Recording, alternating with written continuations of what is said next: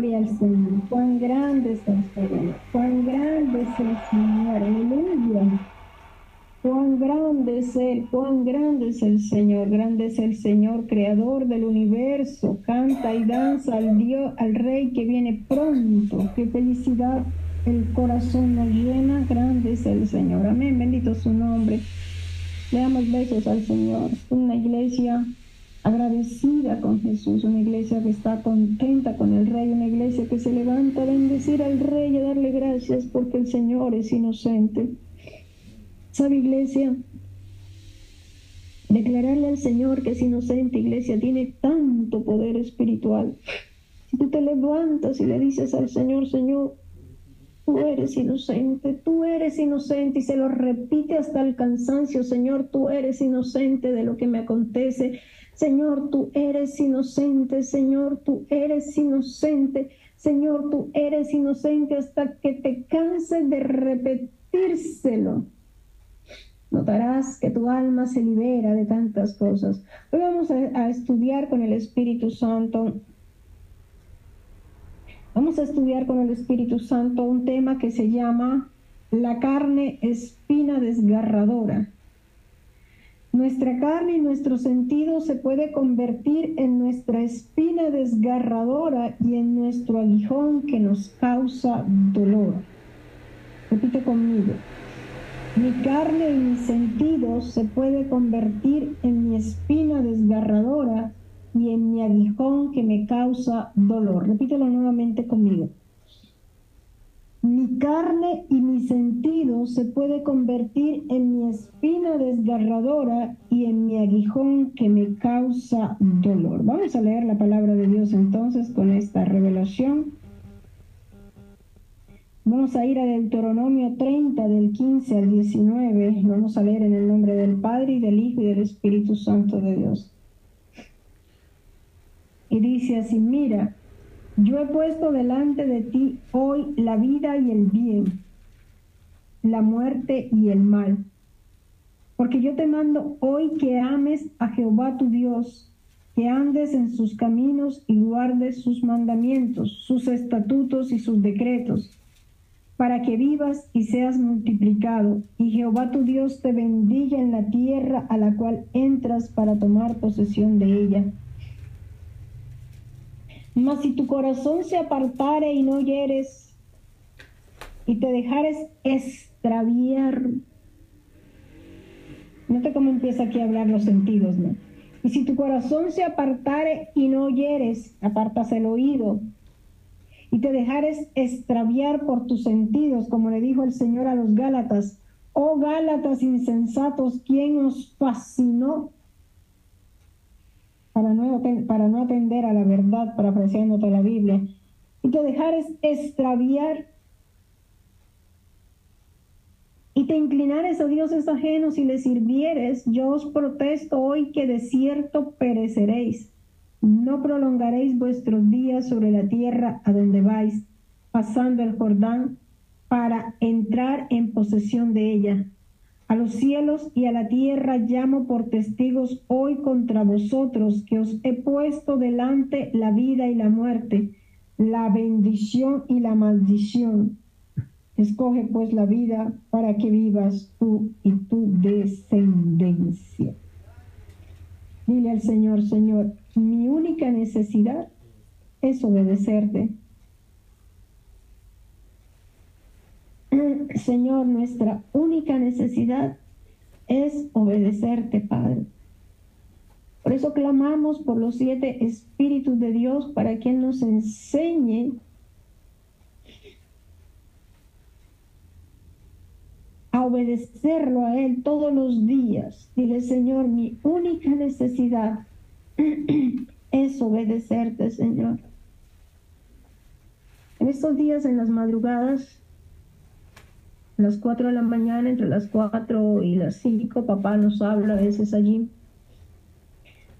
El Espíritu Santo decía, revisen qué hay en su carne que se opone a quien me oren Revisen qué hay, qué oposición tienen ustedes en su carne. Porque cuando ustedes no pueden orar con fluidez o no pueden soltarse con fluidez, es porque algo quiere su carne. Hoy le quiero preguntar a la iglesia, ¿qué quiere tu carne? ¿Qué quiere tu carne? Hoy te lo quiero preguntar así, escuetamente. Y quiero que cierres los ojos y te preguntes qué quiere tu carne. ¿Qué quiere tu carne? Es más, uno hace esta pregunta y uno por dentro escucha la carne hablando. Es que quiero esto, quiero aquello, quiero... Enmudece carne en el nombre de Jesús. Y de acuerdo a lo que el alma a lo que la carne quiera, así oprimirá el alma.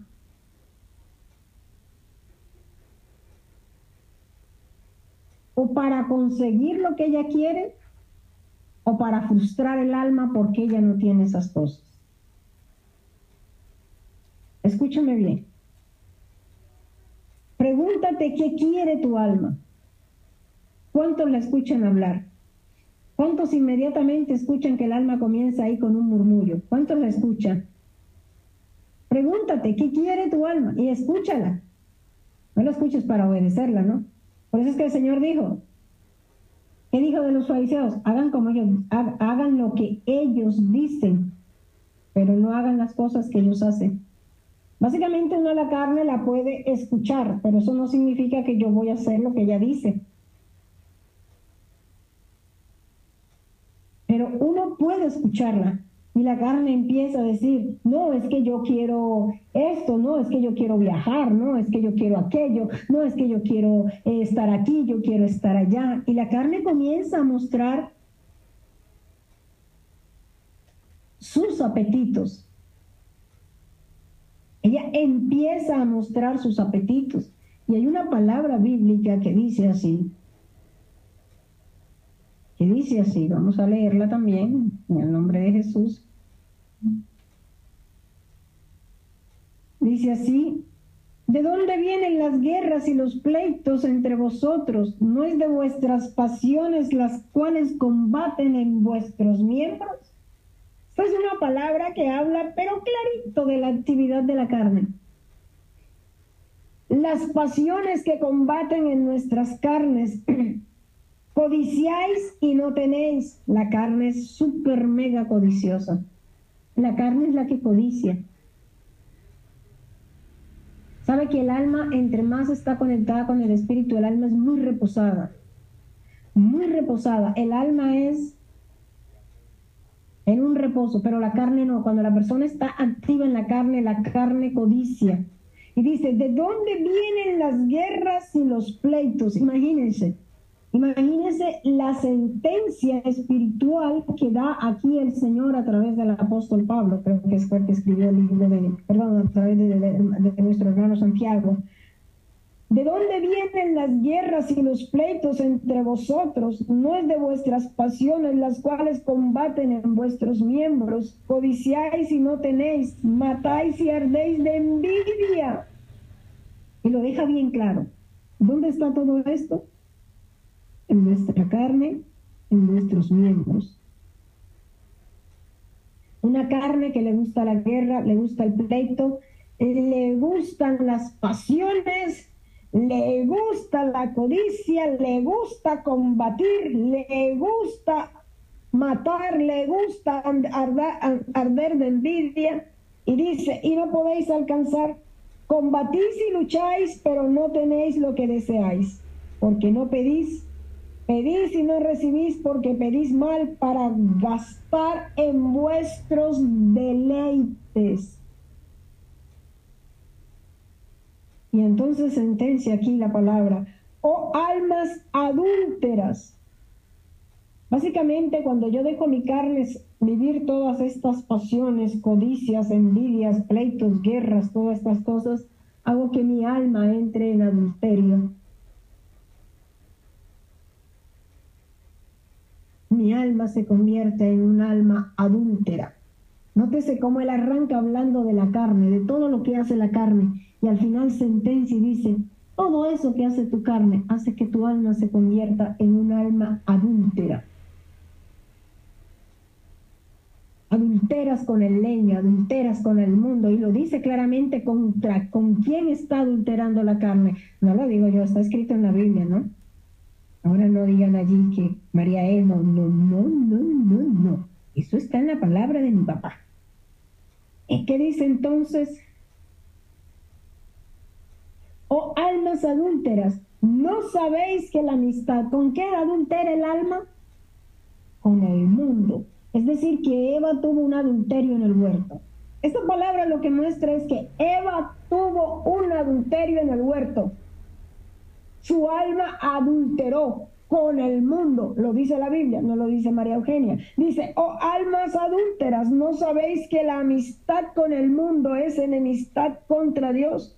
Cualquiera pues que quiera ser amigo del mundo se constituye en enemigo de Dios. Mi alma puede volverse una adúltera por la codicia de la carne. Mi alma puede adulterar. Entonces tú dices, no, pero yo no soy adúltero. ¿Quién ha dicho que yo me estoy acostando con el prójimo ajeno? Y te digo, mira, mientras tu alma tenga amistad con el mundo por causa de la carne, tú adulteraste. Eva tuvo un adulterio en el huerto y no se acostó con nadie físicamente. Ella tuvo una amistad con el mundo dada por la carne.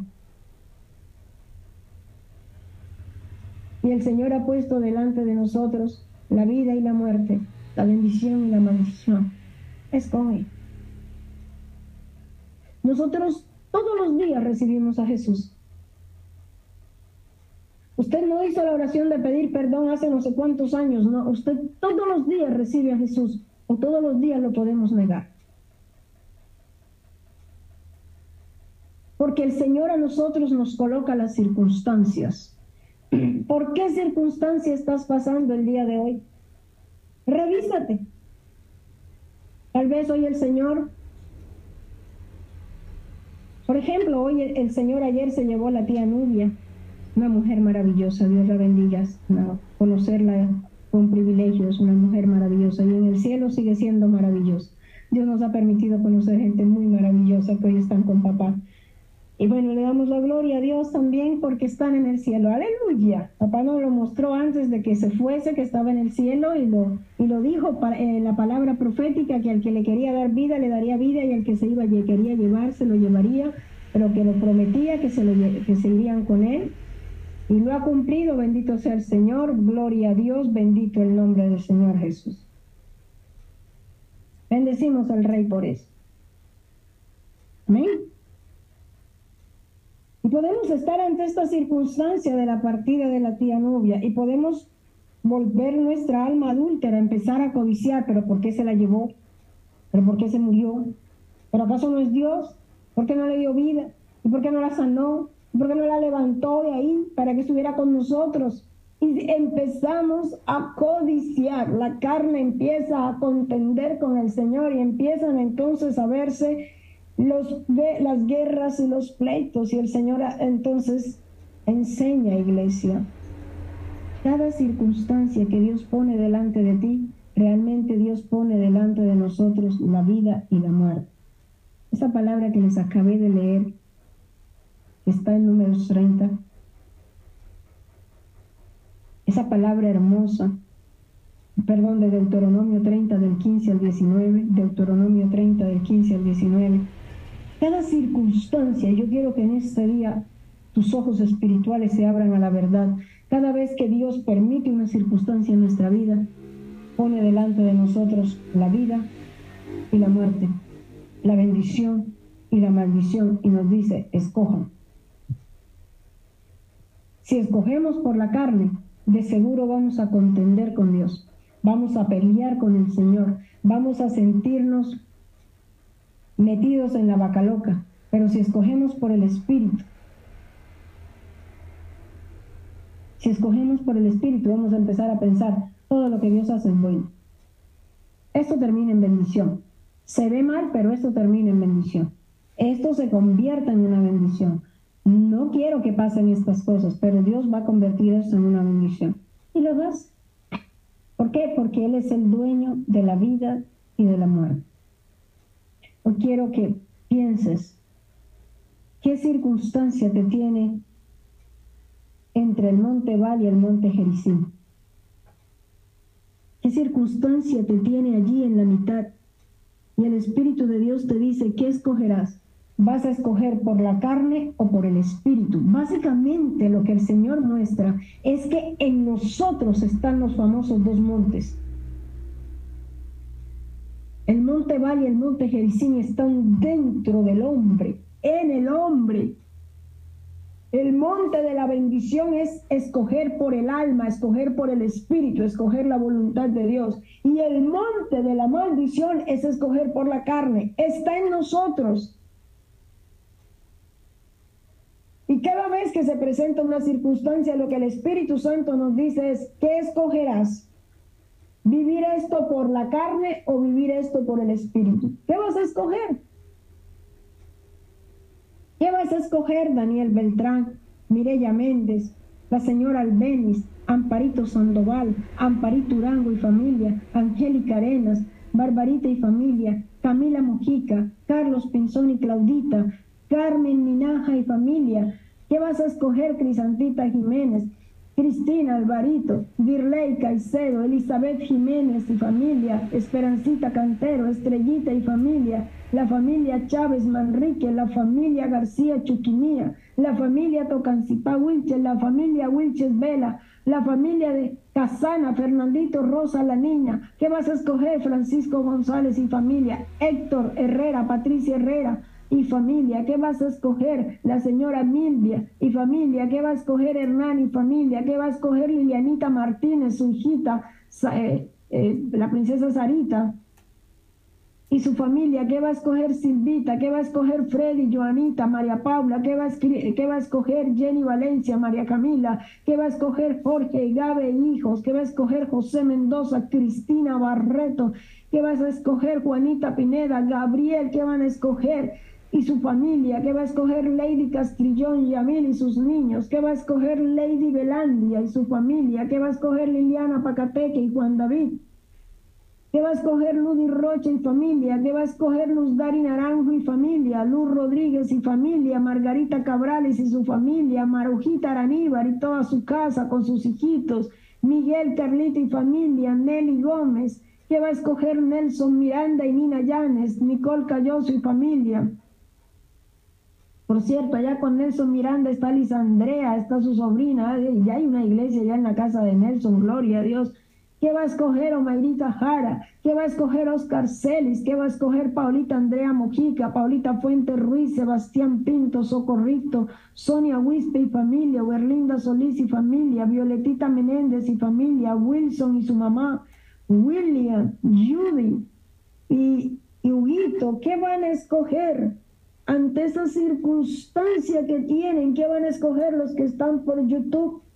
El Señor ha puesto delante de ustedes una circunstancia específica, ya sea la partida de un ser querido, ya sea situaciones en el trabajo, ya sea una cuestión de salud, ha colocado una circunstancia delante de ti y el Señor en esta mañana te pregunta, ¿escogerás vivir esto en tu carne? O en el espíritu. Si lo escoges vivir en tu carne, entonces te voy a decir lo que va a pasar. ¿De dónde vienen las guerras y los pleitos entre vosotros? No es de vuestras pasiones las cuales combaten en vuestros miembros.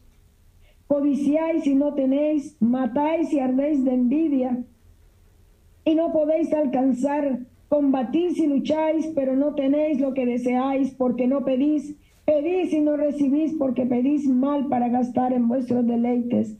Oh almas adúlteras, ¿no sabéis que la amistad del mundo es enemistad contra Dios? Cualquiera pues que quiera ser amigo del mundo se constituye en enemigo de Dios. ¿O pensáis que la escritura dice en vano, el espíritu que él ha hecho morar en vosotros nos anhela celosamente?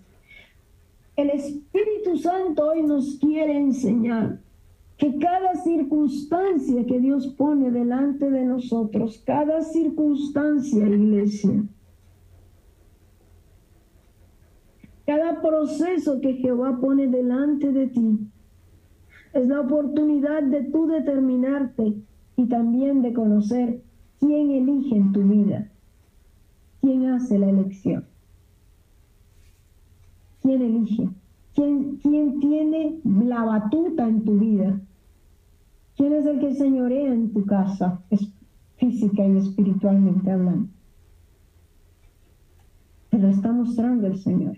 Y me lo muestra a mí también. Yo con cada circunstancia que vivo, reviso quién me está gobernando.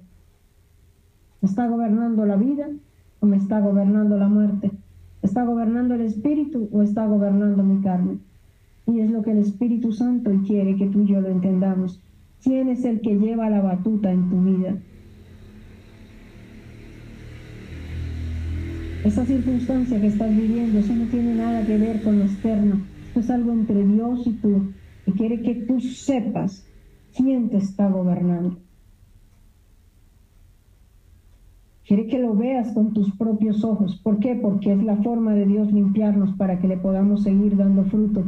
La Biblia dice que cuando uno le da frutos a Dios, Dios viene y lo limpia para que uno le dé más fruto. Pero yo no le puedo dar frutos a Dios, seguir dándole frutos a Dios de justicia, hasta que yo no empiece a conocerme a mí. La Biblia dice, si se examinaran ustedes mismos, no serían condenados. Esa circunstancia que estés viviendo el día de hoy está puesta allí por el Espíritu Santo para que te des cuenta con claridad quién está reinando. Porque mire lo que dice eh, después esta palabra. Vamos a mirar aquí más adelantito, esta palabra dice, ¿o pensáis que la escritura dice en vano el espíritu que él ha hecho morar en nosotros nos anhela celosamente? Pero él da mayor gracia, por esto dice Dios, resiste a los soberbios y da gracia a los humildes. Someteos pues a Dios, resistid al diablo y éste huirá de vosotros. Acercaos a, a Dios y él se acercará a vosotros. Aquí hay algo bien detonante y es que el Señor dice, cuando estás dejando que tu carne gobierne es porque hay mucho orgullo en el corazón. Por eso Él dice, por eso, pero Él da mayor gracia, por esto Dios, por esto dice Dios, resiste a los soberbios y da gracia a los humildes. Entre tú más notas que aunque las cosas te duelan, es normal que duelan, hay eventos que duelen, ¿cómo le va a decir uno que no le duelen las cosas? Ayer nos pusimos tristes por la partida de la tía, pero muy agradecidos en el Señor, porque sabíamos que, que Dios estaba haciendo lo mejor para la tía. Pero estábamos tristes, Jorge lloró, don Juan lloró, Lilianita lloró, Emilio lloró. Lo vi con los ojos hinchados y dije, ¿qué te pasa? Mi mamá, la tía me cuidaba. Y era cierto, Emilio estaba en la Escuela General Santander y ella se iba hasta allá en las visitas, ella estuvo con él en su grado, yo estaba en Perú en ese tiempo, y la que estuvo con él en el grado, apoyándolo y cuidándolo era él, y él las visitas para ir a ver a Emilio, ella no fallaba. Y me dijo, no, es que tenía sus ojitos hinchados. Claro que nos entristecimos, pero estábamos agradecidos porque el Señor había hecho lo mejor para ella. Es decir, por un lado nuestra carne tenía el dolor normal de la partida, pero por dentro el alma estaba agradecida también por el regalo que ella recibió. Hoy te invito a revisarte. ¿Quién controla tu casa? ¿Quién tiene las llaves de tu casa espiritual? ¿Quién es el que reina allí? Y por eso el Señor dice, resistan al diablo, resístanlo. Y tengan cuidado porque si no lo pueden resistir es por el orgullo. El orgullo es un mal consejero. Ahí es cuando les digo que nuestra carne se convierte en espina desgarradora y en aguijón que nos causa dolor. ¿Por qué? Porque nuestra carne comienza a administrarnos fracaso, derrota. Nuestra carne, los pensamientos se nos amontonan en la mente y eso pensamos de todo. La carne codicia, se enoja, se irrita, se siente fracasada, se siente derrotada y al final no es la circunstancia en sí lo que nos está haciendo doler las cosas, sino lo que estamos pensando, lo que estamos creyendo con nuestros sentidos, lo que realmente nos está causando el dolor. Por eso la Biblia habla de que el necio, perdón, que el necio cuando lo ofenden, inmediatamente se enoja. Dice que el enojo reposa en el corazón del necio. Tú, uno cuando tiene mucha necedad en el corazón y alguien lo molesta o lo empuja o lo maltrata, nuestra primera reacción es el enojo. ¿Por qué? Porque estamos en la carne y en el orgullo. Pero la Biblia dice que el sabio deja pasar el agravio entre más sabiduría hay del espíritu y entre más mansedumbre hay, alguien llega y hace, comete una de, saca la piedra para que te tropieces en, en, el escombro de él, y tú lo que haces es que lo ves, te haces a un lado y dices, esa no es mi elección, esa es su elección, ¿no?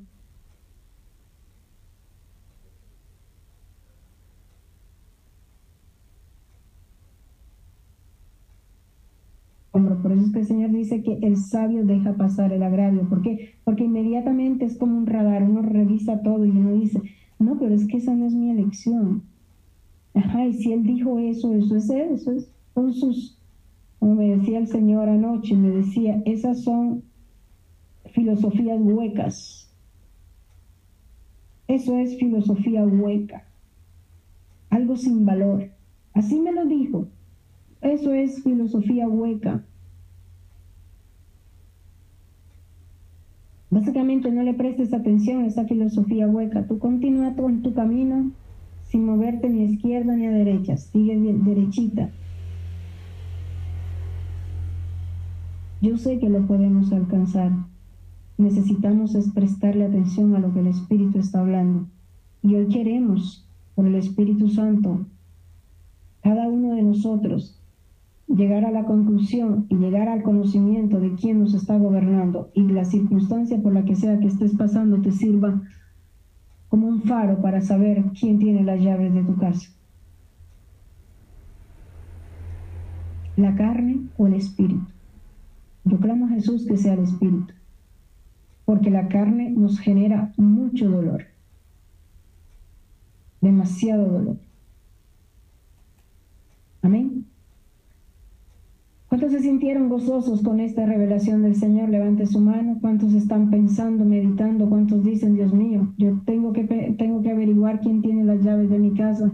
Yo tengo que realmente entrar en la presencia del Señor y averiguar quién tiene las llaves de mi casa, quién es el que está manejando mi casa, quién es el que está controlando mi casa. Dios mío, Señor, tu palabra dice, someteos pues a Dios, resistid al diablo y huirá de vosotros. Acercaos a Dios y Él se acercará a vosotros, pecadores. Limpiad las manos y vosotros los de doble ánimo. Purificad vuestros corazones, afligíos y lamentad y llorad. Vuestra risa se convertirá en lloro y vuestro gozo en tristeza. Humillaos delante del Señor y Él os exaltará. Humillarse delante del Señor. Humillarse delante del Señor, iglesia, es ir llorando donde papá y decirle, ¿sabe Señor? Yo reconozco que no tengo las llaves de mi casa. Reconozco que la carne tiene las llaves de mi casa. Y yo no quiero que la carne siga con las llaves de mi casa. Yo realmente se las arranco de las manos y se las entrego al Espíritu Santo. No quiero ser, no quiero este señorío, este gobierno de la carne en mi vida. Estoy cansado de que la carne me gobierne, me controle y se convierta en mi vida en una espina desgarradora y en un aguijón que me causa dolor. No quiero esto para mí, Señor. Te ruego en el nombre de Jesús que me ayudes en esta hora, en el nombre de mi Señor Jesucristo. Y quiero pedir el favor a la hermanita Cristina Barreto si puede orar por el pueblo, la oración de pedir perdón. Si no puedes, hermanita, no hay problema, pero si puedes, sería muy bueno que el Señor te usara esta mañana